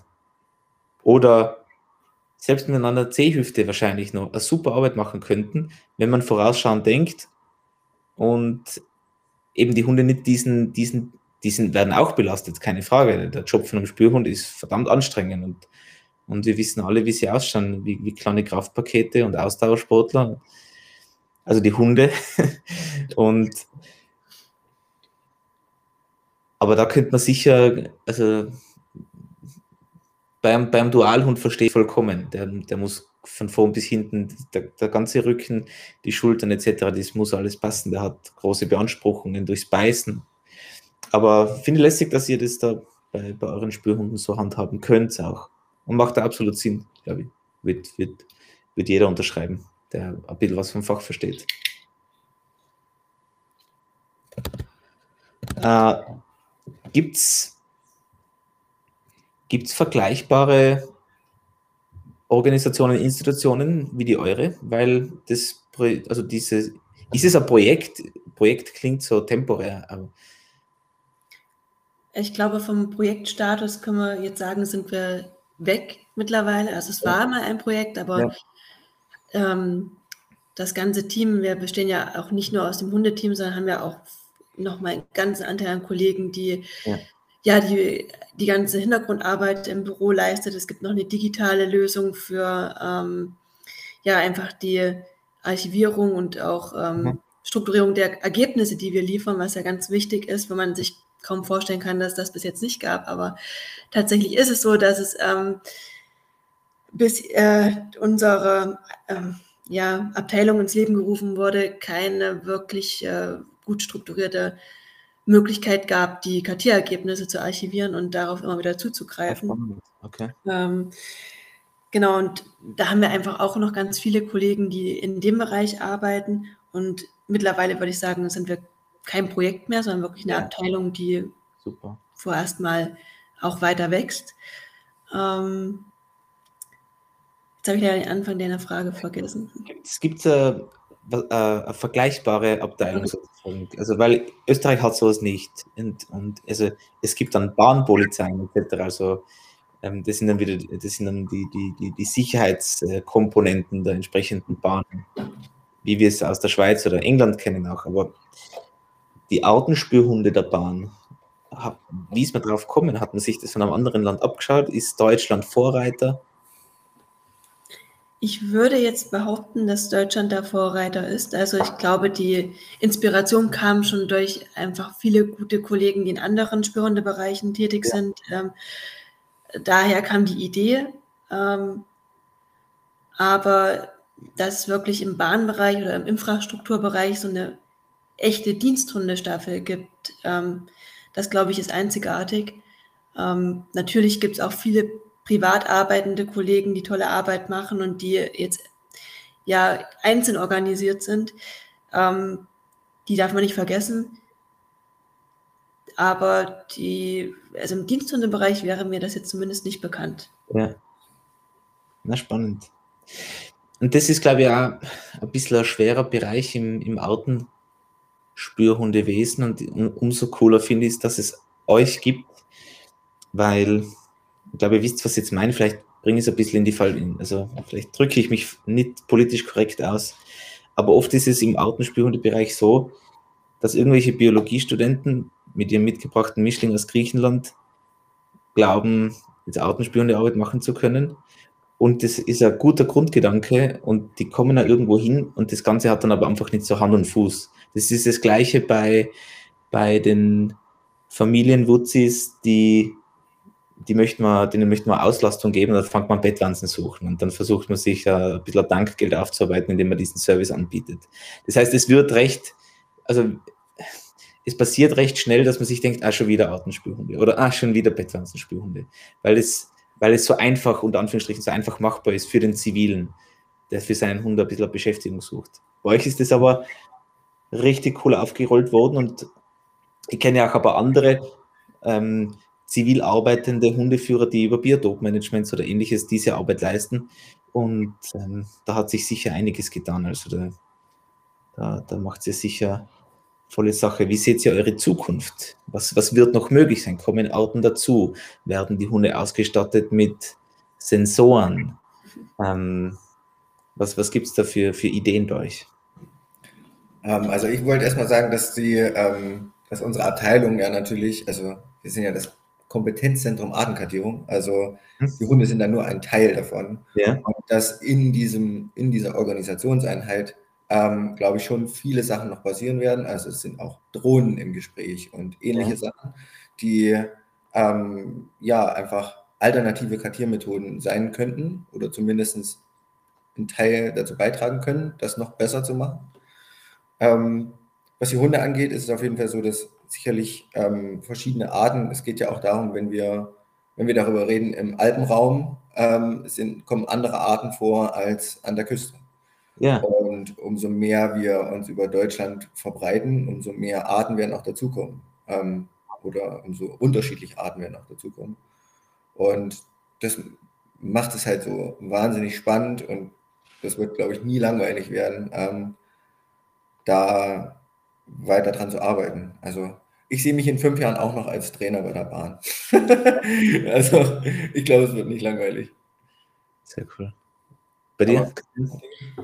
Ja, wir haben jetzt gerade ähm, wirklich eine coole Sache noch im Hintergrund, nämlich da arbeiten wir eigentlich schon seit dem ersten Tag dran, aber das kennst du sicherlich auch. Manchmal ist es einfach mega kompliziert, dann den richtigen Ort zu finden und ja, auch die Finanzierung muss da natürlich stehen, dass wir einen wirklich zentralen Trainingsplatz bekommen, also ein Trainingszentrum, das uns natürlich die Möglichkeit gibt, viele Sachen viel strukturierter aufzuarbeiten, als wir sie bis jetzt aufarbeiten konnten. Ja. Ähm, weil natürlich, ähm, du hattest ja erwähnt, okay, bin ich auch bei dir, diese Art und Weise, die du beschrieben hast, an das Artenspürhundewesen ranzugehen, die ist sicherlich nicht unbedingt zuträglich für die ernsthafte Hundearbeit. Der Punkt ist aber auch bei uns, wir, wir haben halt viele Einschränkungen dadurch, dass wir mit streng geschützten Tierarten mhm. ähm, arbeiten. Und normaler, also man kann es eigentlich gar nicht ähm, ja, als privater oder als einzelner Mensch so organisieren, dass man da immer genügend Proben zur Verfügung hat, genügend äh, Trainingsflächen zur Verfügung hat. Und ähm, ja, und da sind wir auch stetig in der Weiterentwicklung, vielleicht noch Alternativen zu finden über, ja, über Filter zum Beispiel, die wir nutzen können, dass wir da noch bessere Möglichkeiten bekommen, die Hunde zu trainieren. Weil ich denke, es ist schon noch ganz schön was drin, auch dabei die Ausbildung zu verkürzen. Die Hunde ja. also sind einfach super clever und manchmal würden vielleicht zwei, drei, vier richtig gute Einheiten reichen, damit sie, damit der Schalter umgelegt ist und sie sagen, okay, darum geht's. Mhm. Wir müssen halt in der Lage sein, sowohl mit unseren Möglichkeiten als auch mit unseren Trainerfähigkeiten das halt hinzubekommen. Und ich glaube, ähm, da gibt es noch ganz, ganz viel Potenzial, was mich auch total glücklich macht. Es wäre schade, wenn man jetzt sagen würde, ja, läuft alles und ähm, gibt nichts Neues mehr zu erarbeiten. Ähm, und das sehe ich eigentlich so, dass wir in fünf Jahren, denke ich, die Ausbildung einfach qualitativ noch viel, viel besser gestalten können, als es heute möglich ist. Super. Sehr cool. Sehr cool. Eure Teams sind über ganz Deutschland verteilt aktuell? Ja, im süddeutschen Raum. Genau, aktuell sind wir, also unser, unsere Organisation hat angefangen äh, mit, wie Kati richtig gesagt hat, im Projektstatus noch damals, ein Pilotprojekt in Bayern war das. Das ist, die Bahn ist ja auch aufgeteilt in Regionalbereiche und Bayern wäre jetzt Süd. Ähm, und die weitere Ausweitung ging dann nach Südwest, was Baden-Württemberg ein Großteil ist. Ja. Genau, und wir werden jetzt quasi immer weiter uns nach Norden ausbreiten, weil den Süden haben wir jetzt quasi schon abgedeckt und werden jetzt langsam Schritt für Schritt weiter nach Norden gehen. Sehr cool. Spannendes Fach. Gibt es von eurer Seite zum Thema Autenspielhunde bei der Deutschen Bahn noch etwas, das ihr sozusagen in dieser, ich sage jetzt mal vorsichtig, ersten, ersten unserer Runden ähm, erwähnen wollt, damit die Leute, also ich glaube, die Leute, die, die jetzt zugehört haben, haben sich schon ein gutes Bild machen können, haben sicher ein besseres Verständnis von dem, was, was eure Teams und was ihr bei der Bahn macht. Vielleicht sogar Lust bekommen, sich zu informieren. Deutschland hat, stellt immerhin die zweitmeiste oder zweitgrößte Hörerschaft unserer, unseres Podcasts. Ja, die größte. Die größte. Platz 1 ist Deutschland, dann kommt USA, dann Österreich, dann England, glaube ich. Aber Entschuldigung. Gibt es noch was Erwähnenswertes? Also es gibt wahrscheinlich recht vieles, aber vielleicht eine gefilterte. Ähm, Kommt jetzt ein bisschen darauf an, auf welchen Bereich du abziehst, also ob es eher um trainingstechnische Sachen geht oder ja, was man allgemein einfach sagen kann zu dem Thema ist, dass wir das große Glück haben und auch gleichzeitig die Chance, aber auch die Schwierigkeit, dass wir keine 30 Jahre Diensthundewesen schon hinter uns haben und ja. damit ähm, muss halt jede Struktur neu gebildet werden, aber es gibt auch keine Altlasten. Ja. Und das macht es manchmal sehr aufregend und auch ja, sehr arbeitsam, das ganze Thema. Auf der anderen Seite finde ich es wirklich richtig cool, dass wir die Möglichkeit hatten, ja, das nach modernen äh, oder aus moderner Hundetrainer-Sicht auch zu gestalten. Also wir, wie habe ich ja schon gesagt, die Hunde leben alle bei ihren Hundeführern in den Familien. Wir haben mittlerweile die große Möglichkeit und auch ähm, damit ein Qualitätszuwachs, dass die Hunde bei sehr guten Trainern vorausgebildet werden und ähm, ja, dann mit einem Jahr, wenn sie halt gesundheitsuntersucht sind, in den Lehrgang kommen. Ja. Also wir wissen, wo der Hund herkommt, ähm, was er in seinem ersten Lebensjahr erlebt hat. Wir haben durch die Trainer auch die ja viel, viel Hintergrundinfo, wie tickt denn dieser Hund und was würden Sie einschätzen, was braucht der für einen Hundeführer, damit sich das äh, gut ergänzt. Ja. Und ähm, wir haben mittlerweile auch eine Struktur gefunden, wie wir damit umgehen, wenn Hunde aus dem Dienst ausscheiden und dass dann eben Hund und gegebenenfalls Hundeführer oder wenn der Hundeführer den Hund nicht übernehmen sollte, dann ein, ein Privatmensch da auch ähm, Unterstützung erfährt im Sinne von Krankenversicherung wird weiterhin ähm, bezahlt und, und die grundlegende ja, Fütterung, was ich auch, also finde ich total verantwortungsvoll und ist einfach was, wo man als Trainer mit einem guten Bauchgefühl dahinter stehen kann und sagen kann, ja, das ist fair und das ist eine gute Herangehensweise. Ja. ja. Na, spannend. Ich bin ja, also stellt euch einmal vor, so in 30 Jahren, wenn unsere Generation Trainer älter ist, wie wir dann über die, über die Jungen denken. Auf, also auf das freue ich mich schon. Wie wird es sein, wenn dann die über uns schimpfen, die Alten? die machen das noch immer so wie vor 30 Jahren und wir denken uns jetzt gerade, hey, das ist doch absolut State of the Art. Wie viel besser geht es denn überhaupt noch? Aber gut, das, das, wird sich dann erst in der, in der Zukunft weisen. Wenn wir dann Hunde noch einsetzen, das ist ja auch die Frage. Also, ich glaube zwar, gerade im Spürhundebereich haben wir äh, äh, einen coolen Bereich, wo wir mit Hunden arbeiten können, der jetzt auch gesellschaftlich weniger angezweifelt wird wie der klassische Polizeidiensthund mit, mit Schutzdienst und, und Co. Gerade in Österreich sind ja gerade riesige Debatten. Aber wer weiß, wie rasch die Technik vorangeht. Und äh, Cameron hat ja auch schon ein bisschen ge, gespoilert aus den USA, was es jetzt nicht schon alles für Sensoren gibt, die Möglichkeiten haben, gewisse Dinge aufzuspüren. Aktuell sind unsere Hunde noch immer mit der Nase ein Stück weit voraus, aber wer weiß, ob ähm, wir Hundeführer in Zukunft auch eher äh, eine Art von Drohnenpilot sein werden mit, mit einem, mit jeder Pilot mit einem Service Dog, der einen ein bisschen beruhigt. Ja. Und so schnell wird. Who knows? Ich, ich, es gibt viele Szenarien. Aber cool. Ähm, wir sind ja, also wir sind ja wirklich plus minus gleich alt. Ich glaube, wir sind ja recht von, von, von einer ähnlichen äh, wie soll man sagen, einer ähnlichen Gruppe von Trainern geprägt worden. Ähm, habt ihr, also ihr seid ja auch recht freundschaftlich in Kontakt mit, mit, mit Hans und Esther. Haben die auch über die Bahn mit euch Kontakt? Also sind externe Trainer bei euch drinnen, die zusätzlich dazukommen und deren Input mit reinbringen, eben weil eure Diensthundeschule der Deutschen Bahnsatzung noch so jung ist? Oder ist es, seid ihr wirklich auf euch allein gestellt und, und ihr, ihr selektiert und bringt es von außen mit rein? Also hatten wir auch schon im, im Vorgespräch äh, besprochen, wir nutzen ja die, die Sandbox oder das DTTS oder einfach die Maschine von Hans ähm, für die Grundkonditionierung der Hunde. Und äh, dadurch sind wir da auch sowieso immer in Kontakt.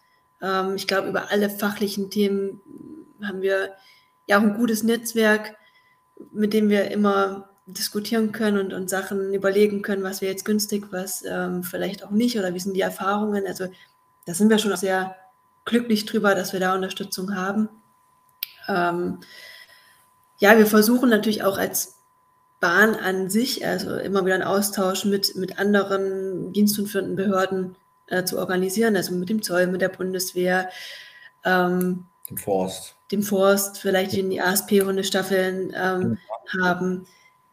Und das ist schon, finde ich, auch, weil du gerade diesen Generationsgap angesprochen hast, halt was, was uns total ja, nach vorne bringt, dass wir halt die Möglichkeiten überhaupt haben. Wir haben die Möglichkeiten, jetzt einfach online mit dir zu quatschen oder auch mal schnell so sich mit anderen Leuten auszutauschen. Man darf natürlich nicht unterschätzen, dass es auch einen großen Wert hat, sich persönlich zu sehen und dann gemeinsam zu arbeiten, was dann nicht zu kurz kommen darf. Ähm, und wir versuchen in jedem Lehrgang, das ist aber nicht begrenzt auf Esther und Hans, ähm, externe Trainer einzubinden. Also ja. im ersten Lehrgang war es der Tanz durch die Maschine und ähm, Esther hat einen Lehrgang für uns gemacht über ähm, Ausdrucksverhalten des Hundes in der Suche und ähm, Leinenhandling und so grundlegende Sachen. Mit dem letzten Lehrgang waren wir ja geschlossen im Grunde bei, bei euch dann äh, mhm. zu Gast äh, ja. zum Seminar. Und wir versuchen schon auch immer wieder neue Eindrücke uns reinzuholen. Ja, damit einfach äh, die Kollegen auch die Möglichkeit bekommen, mal zu sehen, wie machen das denn andere Trainer und nicht nur abhängig sind von uns jetzt als ähm, ja. Ansprechpartner. Und ja, um einfach, wir haben ja auch immer wieder den Benefit, dass wir uns dadurch fortbilden können. Und ich glaube, das ist halt das Aller, Allerwichtigste, ähm, selbstkritisch zu sein und äh, zu reflektieren, dass man nie alles weiß und dass vielleicht auch Annahmen, die man vor fünf Jahren hatte, damals vielleicht sogar richtig waren mit dem Hund, den man trainiert hat oder mit dem Thema, an dem man gerade gearbeitet hat, aber das kann sich in fünf Jahren auch schon wieder geändert haben. Mhm. Und ja, da einfach viel im Austausch zu bleiben. Genau, also ich würde dazu noch sagen, dass, ähm, dass ich das auch, äh, die ich auf jeden Fall bestätigen kann, dass wir, glaube ich, ähnliche, ähnliche Trainer, ähm, die uns geprägt haben, so in unserer Laufbahn hatten. Und dass ich es aber total spannend finde, weil sich jeder, also den goldenen Weg gibt es nicht. Niemand hat den. Und dass es total spannend ist, sich ähm, mit Leuten wie dir, die auch eben ähnliche Erfahrungen hatten, äh, aber vielleicht ganz andere Sachen dann mitgenommen haben. Also ja. nicht ganz andere Sachen, aber sie vielleicht fokussiert haben auf andere Sachen. Und ähm, dass man ja immer selber sich versucht, das, was einem selber für plausibel, was plausibel klingt, mitzunehmen und in seinen Trainingsweg zu integrieren und so seinen eigenen Weg finden will, der natürlich beeinflusst ist von den ganzen Trainern, die einen so begleitet haben. Und ähm, dass es, glaube ich, wichtig ist, das eben nicht zu verlieren das eben immer weiterzumachen, neue Trainer zu suchen, wo man wieder was mitnehmen kann, was ganz anderes vielleicht. Ähm, das ist, glaube ich, sehr wichtig. Und das versuchen wir natürlich auch unseren Trainees mitzugeben, dass wenn wir sagen, wir haben ein Seminar dort, guckt euch das an, ähm, dass sie auch einfach besser werden. Also wir, wir trainieren ja vor allen Dingen eben Menschen, die Hunde trainieren und nicht ja. nur Hunde. Genau. Spitze. Jo, dann würde ich sagen, war das eine, super Stunde über eure Arbeit. Und ihr habt vorher gesagt, dass es sozusagen vielleicht ja noch Folge, Folgeaufnahmen geben kann, weil wir haben uns ja heute recht wenig über die einzelnen Stoffe befasst, wie man sie aufbereiten kann.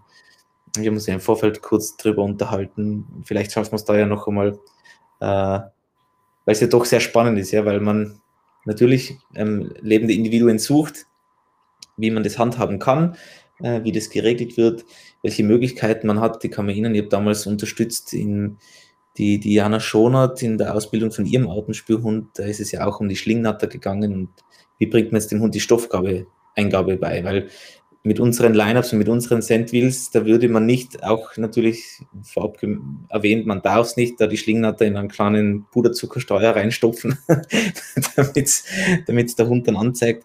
Und diese Herangehensweisen sind ja ähm, das Spannende, gerade für einen Spielhundeführer, der aus einem anderen Fach kommt, der sozusagen immer tote Materie ähm, handhabt, weil das ist Sprengstoff, das sind Suchtmittel oder das sind Datenträger oder ähm, Schusswaffen, so wie ich es jetzt mache mit dem schwarzen Labrador.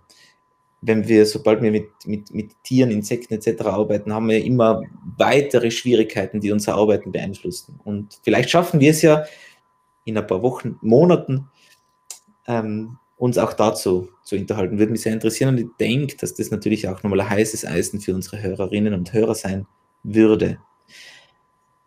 Habt ihr, habt ihr, sagt jetzt nichts Falsches, schon nochmal eine Folge von Kynotalk angehört? Ja klar, wir haben uns ja ein bisschen vorbereitet. habt ihr zufällig die letzte gehört mit dem Leo? Ja. Okay. Und Leo hat ja in dem Fall die Frage für euch gestellt. Ähm, ganz am Schluss hat der Leo noch eine Frage stellen können, nicht wissend, wer der die nächste sein kann. oder der, mein, mein, meine nächsten Gesprächspartner sein werden. Äh, und ihr kennt euch ja auch, also es ist eh witzig. Ich, ich hab, war übrigens, muss ich sagen, bis zu einem gewissen Grad, ähm, wenn ich sage, positiv überrascht, klingt das blöd, aber ich finde, es war echt ein spannendes Gespräch mit Leo und auch seine Sichtweisen auf viele Dinge. Und so bin ich jetzt auch überglücklich, dass ich euch die Frage vom Leo weiterreichen kann, nämlich, ist es möglich, jetzt verkürzt formuliert, einen Kuschelhund zu Hause zu haben und draußen im Feld Drecksau, die richtig arbeiten geht? Willst du zuerst? Ja, also ich bin davon überzeugt, dass das möglich ist. Ich glaube, dass die Drecksäule meistens die besten Kuschelhunde sind. Ja? ja. Hart die Schale weicher Kern sozusagen. Ja, und auch einfach ein Hund, der seine Energie komplett rauslässt bei der Arbeit äh, und dann auch ausgepowert ist. Ja, an manchen Tagen gibt es da nichts Schöneres, als den Hund dann ausgepowert zu Hause auf der Couch liegen zu haben und zu sagen, okay, zusammen gearbeitet, zusammen gechillt. Ja. Ja. Genau, also das würde ich auch absolut unterschreiben. Also meine verrückte Golden Hündin kennst du ja. Und das ist auch so ein Hund, der am liebsten auf der Couch kuschelt und macht und tut. Natürlich mhm. will sie auch arbeiten, aber wenn sie gearbeitet hat, dann ist Kuscheln und Couchen auch eine sehr gute Variante und das ist mit Sicherheit, ähm, bringt das keine Minuspunkte, was die Arbeit angeht. Sehr bei den meisten Hunden. Sehr gut. Wir haben die Erfahrung schon auch so gemacht. Und also wir haben die Hunde auch bei uns indoor. Wir haben zwar jetzt da auch einen Zwinger gebaut, damit man mal kurzfristig schnell einen Hund kaufen können. ähm, aber auch um unsere jungen Hunde daran zu gewöhnen, die wir dann weitergeben, damit die auch äh, einen Zwinger kennengelernt haben und weil es einfach generell auch einmal praktisch ist. Aber überwiegend haben wir die Hunde bei uns drinnen und sehen jetzt da kein Einbußen der Leistung. Fairerweise muss ich aber sagen, dass ich es anders nicht kenne. Das Einzige, was meine Hunde abseits von der Couch und dem aktuell zu heißen Ofen kennen, ist natürlich viel Zeit beim Autofahren und zwischen Workshops. Und dort sind sie natürlich auch nicht immer bei mir. Da verbringen sie dann auch viel Zeit allein in den Boxen, aber auch da wirkt es jetzt nicht so, als, als ob die Hunde das irgendwie negativ aufnehmen würden. Jetzt wird spannend, weil ich glaube, ich weiß gar nicht, ob ich schon jemals zwei Leute interviewt habe bei Kynodog bei Knackfrosch und Gummistiefel haben wir mehrfach zwei Personen gehabt. Weil wollt ihr eine Frage stellen oder wollt ihr zwei Fragen stellen für den nächsten? Ich stelle es euch frei, weil wir haben das noch nie gehabt. Und wir sind jung und innovativ, also sucht es euch aus. Ladies first. Ich habe auch keine Frage äh, mir überlegt, aber ich würde Kadi auch den Vortritt lassen. Ja, ich muss auch erstmal jetzt kurz äh, mich sammeln. Ja, aus den Gründen, weil ich sage, eine Frage ist ja fair für den, für den nachfolgenden äh, Teilnehmer. Ja. Aber tatsächlich ähm, bin ich jetzt nicht ganz so spontan. Wir haben keinen Stress. Wir können auch noch einen Kaffee holen gehen. Das wäre besser. Wahrscheinlich ist die Bau Frage aus dem Bauch heraus sowieso die beste. Ja. Gar nicht so lange nachdenken. Da bin ich nicht gut drin. Und natürlich, ich muss es auch euch sagen, ich habe aktuell keine Ahnung, wer der Nächste ist. Ob ich, ob ich noch mal jemanden einschiebe oder ob der, das geplant nächste Gespräch ist. Das heißt. Äh, ich, würde, ich, würde, ich hätte eine Frage auf jeden Fall, die ich interessant finde und die ich auch selber nicht beantworten kann, zumindest nicht vollumfänglich. Ja. Ähm, ob ein, ob ein Rüde oder eine Hündin die besseren Arbeitshunde sind. Ob es überhaupt eine Rolle spielt, welches Geschlecht der Hund hat. Finde ich gut. Ihr habt, ihr habt nämlich recht großkotzig vielleicht kürzlich den Mund drüber aufgemacht. Ähm, und bin gespannt, was der nächste drüber, was der nächste drüber sagt. Aber das ist eine, eine spannende, spannende Frage, ein spannendes Fach. Rüde oder Hündin? Ja. Passt. Sollen wir es so stehen lassen, Kathleen? Oder? Ja, bin ich zufrieden damit. Ja? Sehr gut. Sehr gut. Dann werde ich das. Ähm, ich sagen, ich habe drei Rüden und Kadi hat, äh, hat zwei Hündinnen und einen Rüden. Du hast auch eine Hündin. Ja, Whisper ist natürlich, also meine Arbeitshündin jetzt im, im Dienstbereich ist natürlich auch eine Hündin. Ähm, aber es ist halt schon, interessant einfach so. Ja, voll. Ähm, was es da so für Gedanken dazu gibt. Absolut. Wir haben mit dem Jens über das gesprochen, einen Mastertrainerkurs. Und da ist es dann auch um, darum gegangen, um Linkshänder, Rechtshänder, ähm, linkslastig, rechtslastig, welches Geschlecht ist mehr vom, vom, oder wo ist ähm, prozentuell mehr vorhanden. Und ich glaube, ihr bei meinen Hunden bisher keinen großen Unterschied vermerkt. Und es hat halt beides seine Vor- und Nachteile. Die Hündin wird halt läufig, der Rüde wird halt unkonzentriert oder nicht. Es ist, ist, halt, ist halt beides möglich. Na, passt. Also ich glaube schon, dass es halt verschiedene äh, Aspekte gibt, die eben, ja, also ich glaube, dass ein, ein Rüde schon abgelenkter ist durch Gerüche in der Umwelt, weil er halt einfach sensibler ist, was das angeht. Also, und dass die Hündin halt eher Hormonschwankungen ausgesetzt ist und deswegen vielleicht, ja, weiß gar nicht, wie ich das sagen soll, aber halt dadurch vielleicht eher abgelenkt ist. Ja? Ähm, was ist besser, was ist schlechter? Also, ich, ich, schweif, ich muss das auch noch abschweifen, weil ich es interessant finde. Ähm, blöderweise bin ich bei TikTok mittlerweile. Und jetzt wird mir recht viel gerade von der Birkenbiel vorgeschlagen. Und zwar andere Ausschnitte, als mir auf Instagram und Facebook vorgeschlagen werden, was hochinteressant ist. Und jetzt hat sie, hat sie da gesagt in dem einen Ding, dass sozusagen, da ist es um, um die Gender-Thematik gegangen, schon damals. Und sie hat gesagt, ja, eben Mann und Frau sind nicht gleich, ich möchte das jetzt gar nicht aufreißen. Ähm, Männer können aus genetischer Sicht oder warum auch immer, evolutionstechnisch, besser Tierstimmen nachahmen und haben ein besseres Gehör für Tierstimmen. Hm. Ja, warum auch immer. Und das wäre jetzt interessant, ob es beim, beim Kaniden auch so ist. Ja? Ob der Rüde oder die Hündin, ob die Hündin manche Sinnesreize in einem Bereich besser ausgebildet hat als der Rüde und deswegen vielleicht für den Zweck X besser geeignet wäre oder der Rüde im Bereich Y schärfere Sinne hat, die man vielleicht sogar im Welpenalter unterstützen könnte, damit sie sich noch besser entwickeln, um dann einen bestimmten Zweck besser zu erfüllen. Aber wer weiß, vielleicht hat unser nächster Gast auf diese, auf Antwort. Ja, bin ich auf jeden Fall gespannt. Oder du, Kathleen, du wirkst, als möchtest noch was sagen. Kadi möchte noch was sagen. ähm, ich bin einfach immer der Meinung, dass ich, oder ich zweifle dieses Konzept, wir brauchen immer, also wir müssen immer weiter nachgraben, welcher Hundetyp am besten passt für die Arbeit. Also ob das jetzt eine bestimmte Rasse ist oder ist es bestimmte, also ist ein Rüde oder eine Hündin oder vielleicht sogar ein bestimmter Persönlichkeitstyp, der sich besser eignet. Ja. Das Konzept zweifle ich so ein bisschen an, weil ich denke, dass die Verantwortung eigentlich beim Trainer liegt, das zu erkennen, aber dann dementsprechend das Training anzupassen, dass ja. genau dieser Typ Hund halt ähm, ja, die Schwächen ausgeglichen werden und die Stärken auch gefördert.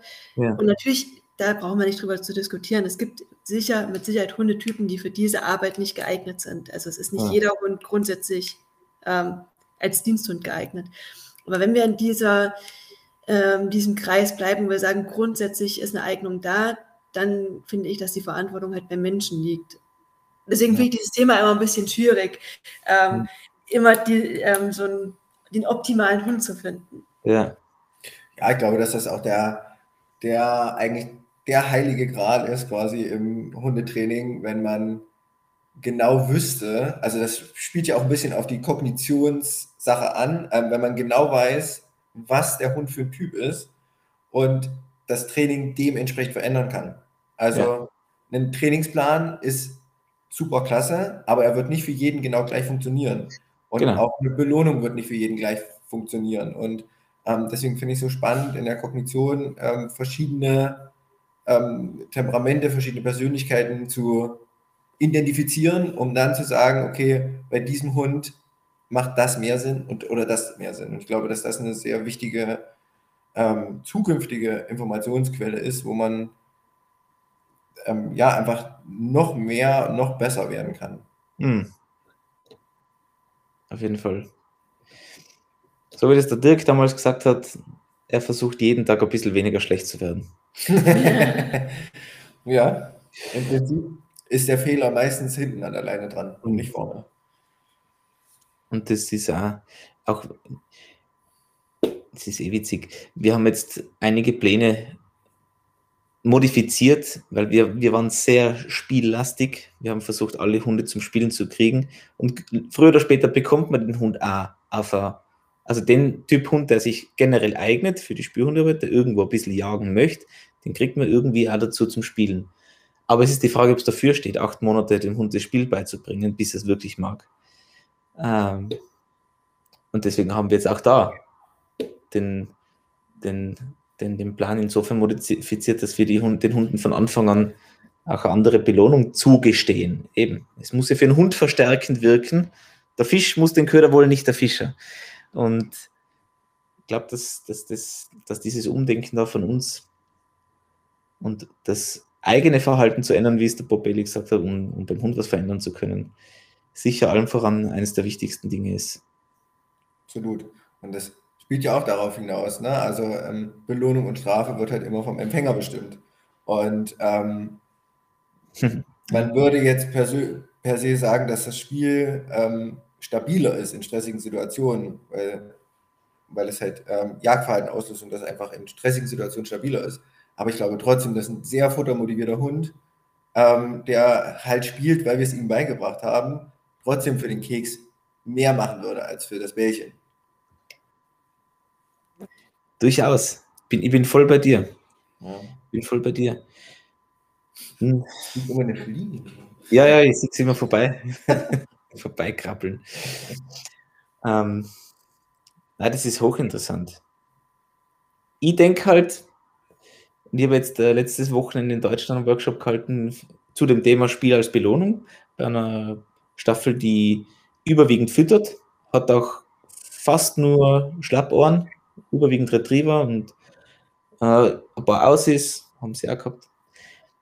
Und die haben aber fast nur gefüttert. Ähm, und wir haben dann, also auch, weil man halt glaubt, dass die Leute in der Staffel nicht gut spielen können und dass sie deswegen die Hunde lieber füttern, weil es Füttern die Gabe des Stücks einfacher ist, als wie zu spielen. Aber wenn das Auslegungssache ist, wie man die Belohnung dann da bietet. Aber lange Rede, kurzer Sinn, wir haben dann angefangen mit Hetzleder zu arbeiten übers Chasing Game oder dann übers Hunting Game für die Hunde, die die körperliche Auseinandersetzung nicht so sexy finden.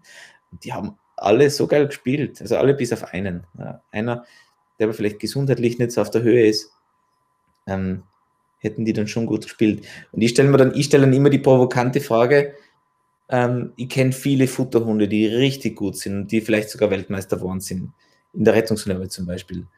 Aber hätten wir den Hund vernünftig gespielt, wäre er vielleicht schon ein Jahr früher Weltmeister geworden. Also wie, und das können wir halt nie wissen. Also wir haben ja nicht den Vergleich, wir haben ja nicht die Zwillinge, die wirklich auf dieselbe Art und Weise ausgebildet werden, nur wird er halt mit Futter und der mit Spielzeug.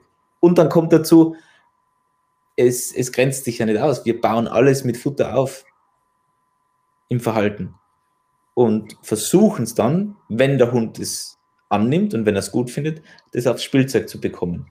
Weil wir glauben, er macht es dann nicht besser, aber er macht es dann vielleicht länger. Zum Beispiel. Aber auch das ist ein hochinteressanter Bereich. Wie belohnt ihr eure Hunde überwiegend? Futter oder Spielzeug? Also ich kann für meinen Teil sagen, dass ich, dass ich versuche, das immer in der Waage zu halten.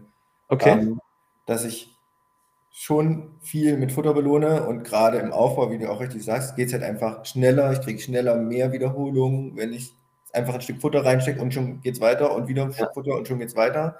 Mit Wenn der Maschine, das ist so geil. Ja, genau. Zum Beispiel auch mit der Maschine. Da kann man übrigens auch, also wir haben auch noch eine Ballerweiterung ja. an der Maschine. Also dass quasi unten ein Bällchen rausgerollt kommt. Ne? Ja. Ähm, und du hast halt Hunde, die, mein Cocker Spaniel zum Beispiel, der macht die, der macht die Löcher und dann läuft das Futter runter, die ganze Rinne ist voll, der hat neun Löcher gemacht, da ist alles Futter, der hat kein Stückchen gefressen. Ja? Beim zehnten kommt ein Ball raus. Er schnappt sich den Ball, freut sich wie ein Schneekönig, dass er einen Ball hat. Du nimmst ihn den Ball wieder ab, schickst ihn zur Maschine und dann frisst er erstmal alles leer. Okay. Also, ne, und wenn, wenn er dann weitermacht, also wenn du das vorher wegräumen würdest, dann würde er beim nächsten Loch auch fressen.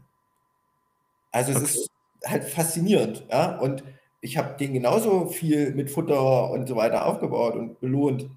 Aber der, Ja, ist aber so, Der hat, der hat die Jagd er alles. Und beim Futter sagt er, was hast du dabei? Pff, Trockenfutter, Hm. Da, lass mal das mal. Also das ist schon, wie gesagt, sehr individuell und ich versuche beides zu haben, weil ich glaube, dass beides einfach wichtig ist. Also ich will immer die Option haben, bestimmen zu können, war mir das jetzt der Ball, den Ball wert in seinem Fall? Ja, es war so gut, dass du deinen Ball bekommst, oder es war so, na ja, dann kriegst du ein Stückchen Trockenfutter und ich kann einfach besser über meine Belohnung bewerten. Finde ich, das, war das jetzt richtig gut? Ja, Oder war es nur so, naja, war es Pflichterfüllung oder war es over the top? Und das finde ich wichtig zu wissen, was der Hund höherwertig findet. Aber ich will Ja. eigentlich auch beides haben.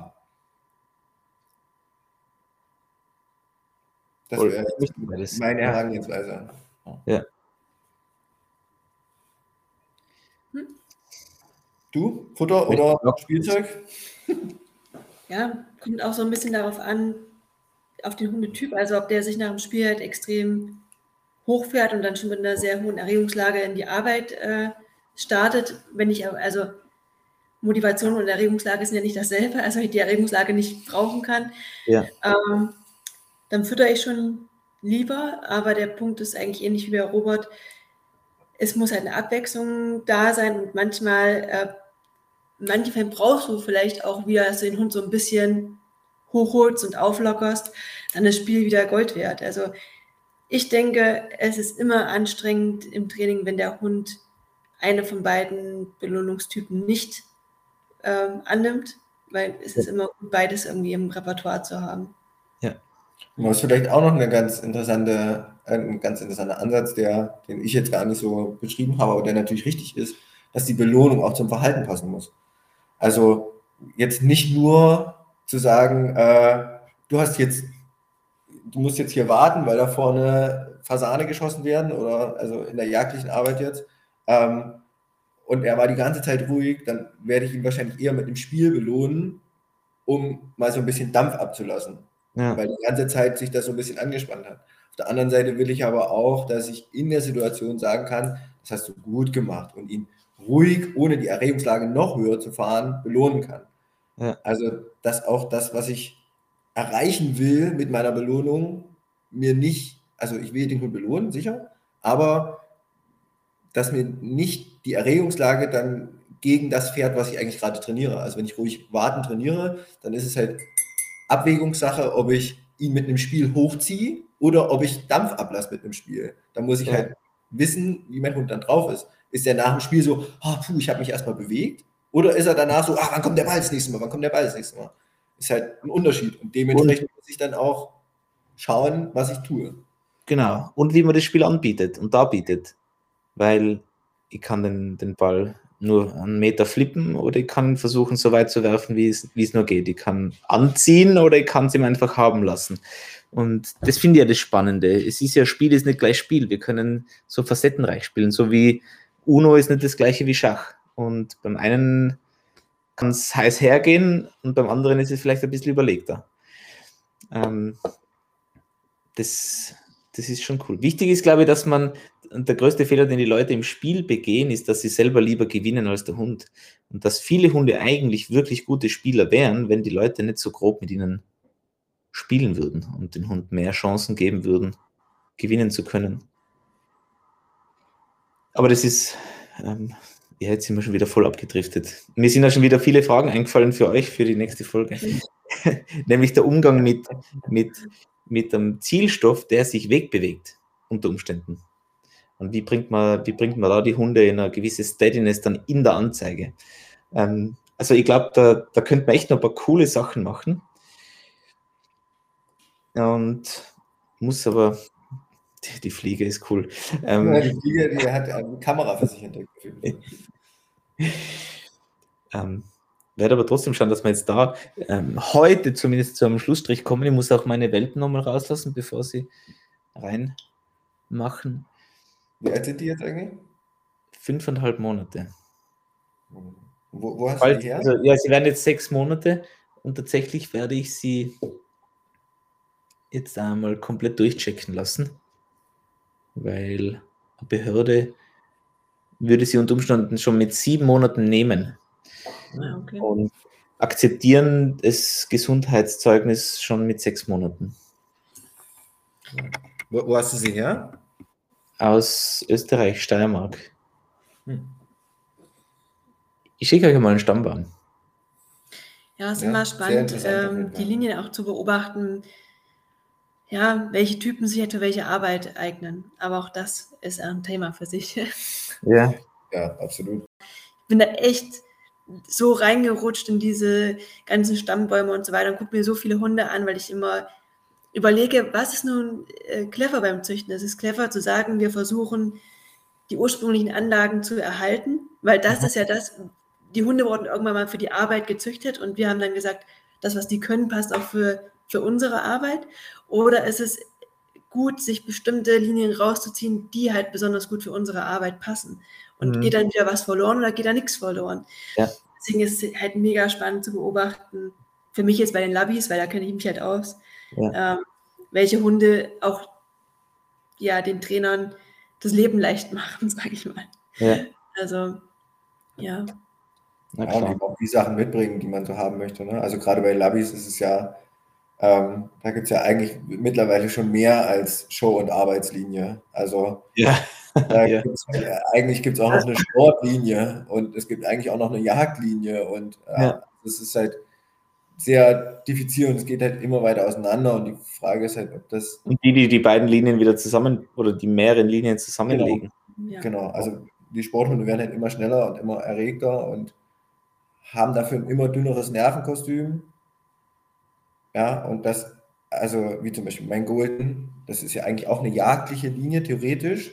Die kann, kann ich auf der Jagd nicht gebrauchen. Also die ist so hoch erregt und die will Okay. unbedingt. Und ich denke mir so, ja, also wenn ich die dabei habe, dann nehme ich die Waffe nicht mit. Ja. Also, ähm, ja, und das ist halt spannend zu schauen, wo die Reise dahin geht. Ja, also. Absolut. Ja, ich habe ich hab gerade mit der, äh, von der Post äh, die, die Papiere abgeholt. Ich kann euch dann äh, ein Foto schicken ja. vom, vom Stammbaum. Ja, und es wäre auch cool, einfach von dir zu wissen, was ähm, schätzt du jetzt an dem Hund? Gerade wenn man ihn nicht selber gezüchtet hat, ist ja immer ähm, das auch objektiver einzuschätzen. Und wo sagst du, wo liegen Schwächen? Also Ja. wir haben halt auch bei den Arbeitslabis jetzt leider häufig das Problem, dass die halt ähm, nicht mehr das Wesen haben, was sie früher mal hatten. Also dass sie doch Menschen gegenüber eher kritisch sind, äh, nicht mehr dieses aufgeschlossene Wesen. Und ähm, wir haben jetzt äh, bei unserem Wurf war schon die, die Maßgabe, also Esther hat ja wieder einen Hund genommen, die wollte unbedingt einen für die Jagd, Robert wollte einen für die Jagd, ich wollte die eierlegende Wollmilchsau. Aber ähm, eine wichtige, ein wichtiger Punkt war halt dieses stabile Wesen, was, dass sich der Hund nicht aus der Ruhe bringen lässt, auch wenn das mit sich bringt, dass er nicht so hoch erregt ist, nicht so sensibel ist, vielleicht auch nicht so leichtführig ist in der Dummyarbeit oder in der Jagd. Aber das war eigentlich so ein bisschen das Zuchtziel. Und ja, züchten ist halt immer nur eine Wahrscheinlichkeitsrechnung und du kannst da Glück haben und du kannst auch Pech haben. Ähm, aber umso mehr man weiß und umso mehr Infos man auch sammeln kann von, von anderen, ja, umso besser kann man es vielleicht, oder umso genauer kann man die Wahrscheinlichkeit ja, berechnen. Ja, Ja. Berechnung klingt besser als Vorhersagen. Ja. Ja, aber du hast halt dann bist du wieder bei einem anderen Thema, dass du sagst, okay, ähm, um, um die Wahrscheinlichkeit sehr hoch zu haben, was ich bekomme, ähm, würde ich die Linien sehr eng fassen. Und dann Ja. bist du aber wieder in dem Inzuchtsbereich, wo du sagst, da, da will ich eigentlich gar nicht hin. Also, was ist denn die Maßgabe? Ja, Ja, also deshalb es ist gibt ja halt gut. diese Line-Breeding-Sachen. Also in, in England werden äh, Cocker Spaniel gezüchtet mit 13, 14 Prozent Inzuchtskoeffizienten Ja. auf fünf Generationen. Das ist also bei uns unvorstellbar. Also das Ja. ist einfach viel zu viel. Ja? Ja. Äh, aber sie sagen halt, ja, die Linie, da weiß ich, was ich kriege und dann, das, so sollen die Cocker Spaniel sein und gut ist. Und, Ähm, Aber ich, ich denke auch, dass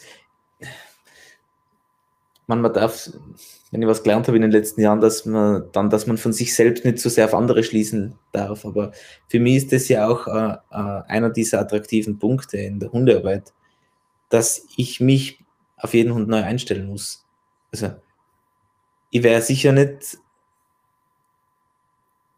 bin, bin, ich könnte viel besser sein, aber ich wäre sicher nicht so gut, wie ich heute wäre, hätte ich immer die gleichen Hundetypen gehabt. Einfach, weil man sicher nicht, also weil wir uns dann weniger Gedanken machen müssen. Und das ist ja irgendwo auch der Reiz äh, der, der Sache. Absolut, also zum Beispiel durch meinen Cocker habe ich sehr viel gelernt. also, ja, der sich dann nicht über Futter belohnen lässt oder am Anfang mit seinem Bärchen einfach stiften geht und sagt, mhm. also für den ist es zum Beispiel nicht so ein großer Unterschied, ob ich das Bärchen werfe oder ihm einfach gebe. Wenn ja. er das Bärchen hat, oh, dann ist alles super klasse. Ja? Ähm, aber am Anfang war halt er und sein Bärchen waren sich halt genug. Da hat er mich jetzt nicht unbedingt gebraucht dabei. Und ähm, ja, das ist halt eine Sache, die alle anderen Hunde vorher bis jetzt auch nachher ähm, ganz anders gezeigt haben, die immer gesagt haben, guck mal, ich habe einen Ball gefunden, was macht man damit? Ja. Ähm, und da lernt man schon viel und wird besser. Das würde ich auf jeden Fall unterschreiben. Na, auf jeden Fall. Ich sehe schon, wir haben noch viel Gesprächsbedarf. und, und es würde mich freuen, wenn wir das wieder mal wiederholen können. Für heute jedenfalls vielen Dank, dass ihr euch die Zeit genommen habt. Ähm, wie finden die Leute zu euch, wenn sie Interesse haben, sich da noch ein paar Sachen durchzulesen? Was ist der, der beste Kanal, wo man am meisten über euch herausfindet, über die Arbeit der Artenspünde bei der Deutschen Bahn? Dann würde ich das verlinken. Ähm, wir würden ja einfach im Nachgang noch einen Link zukommen lassen. Super. Insgesamt ähm, ja, haben wir ja auch bei der Bahn natürlich äh, Presseabteilung und so weiter, die sich dann darum kümmern. Ähm, Genau, und dann schicken wir da einfach was zu. Sehr praktisch. Ich hätte auch gerne eine eigene Presseabteilung. Das glaube ich dir. du bist deine eigene Presseabteilung. Ja, ja, ja. Also ein großer Vorteil von so einem Konzern wie der Bahn. Also die, ah. Die hat halt gefühlt alles. Also es gibt ja. sogar eine Klimakammer bei der Bahn, wo getestet wird, ob die Züge bei minus 30 Grad immer noch funktionieren. Und mhm. ähm, ja, wir dann halt mit den Hunden da auch rein dürfen und sagen, cool. ja, wir versuchen mal bei minus 10 Grad noch was zu finden oder so. Ja. Ähm, ähm, das heißt, ihr schickt mir noch den Link, dann kann ich das unseren Hörerinnen und Hörern in die Shownotes geben. Bitte schickt mir zwei, drei Fotos von euch mit Hund oder von der Staffel, auf jeden Fall von der Arbeit der Deutschen Bahn mit den Artenspielhunden. Dann kann ich das auch noch schön promoten. Und ja, wenn euch gefallen hat, was ihr gehört habt, dann bitte lasst es uns wissen, schreibt uns einen Kommentar, äh, gebt uns ein Rating, eine Bewertung in der entsprechenden App, die ihr zum Hören nutzt. Und wie immer bitte teilt es weiter mit euren Kolleginnen und Kollegen und auch allen anderen, die sich in, eurem, in eurer Umgebung befinden. Der Podcast wird euch allen gratis zur Verfügung gestellt und wir würden uns freuen, wenn im Gegenzug sozusagen das Wort geteilt wird. Euch beiden nochmal vielen Dank. Ich hoffe, ihr habt äh, noch einen guten Resttag. Ihr müsst nicht mehr allzu lange arbeiten, könnt euch dann mit den Hunden in die Wildnis stürzen, ausbilden und, und Spaß haben. Vielen Dank. Ja, vielen Dank an dich, Flo. Genau. Vielen Dank. War eine Freude.